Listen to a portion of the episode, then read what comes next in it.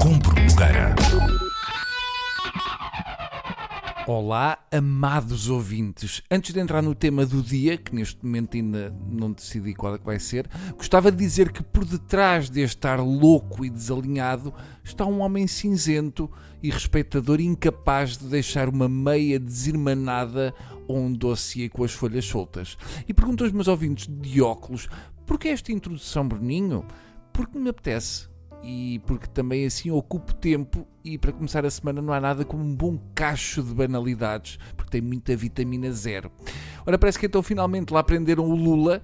Eu digo finalmente porque desde o golpe que derrubou a Dilma que se via que era isso que ia acontecer. Este caso é demasiado complicado para a minha cabeça. Eu sempre pensei que a corrupção no Brasil não era crime, era emprego. Tirar a corrupção do Brasil é o equivalente a tirar a guerra do Médio Oriente ou o mármore do Vaticano. Perdem identidade, acabam com a corrupção e a seguir começa a moda da bunda pequena pedir aos políticos brasileiros para pararem de ser corruptos é como dizer: ah, já tens idade para ter juízo às pessoas que têm Alzheimer.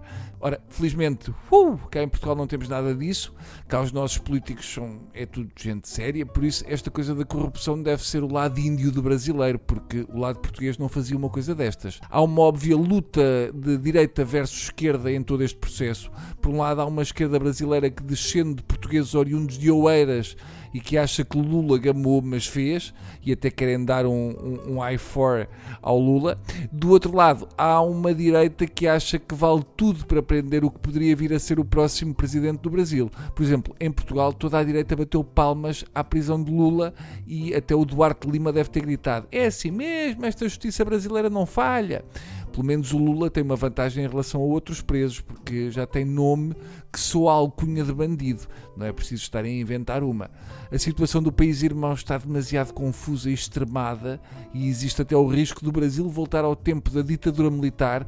Há muito brasileiro a desejar um Salazar em cada calçadão.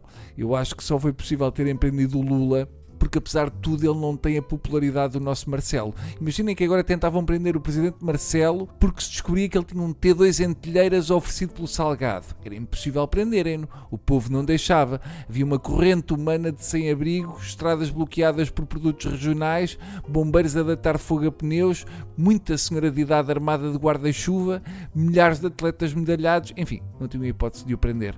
Pronto, e agora chega que hoje é segunda e para segunda, atenção, eu já estive ao nível de uma sexta, portanto já dei tudo. Adeus.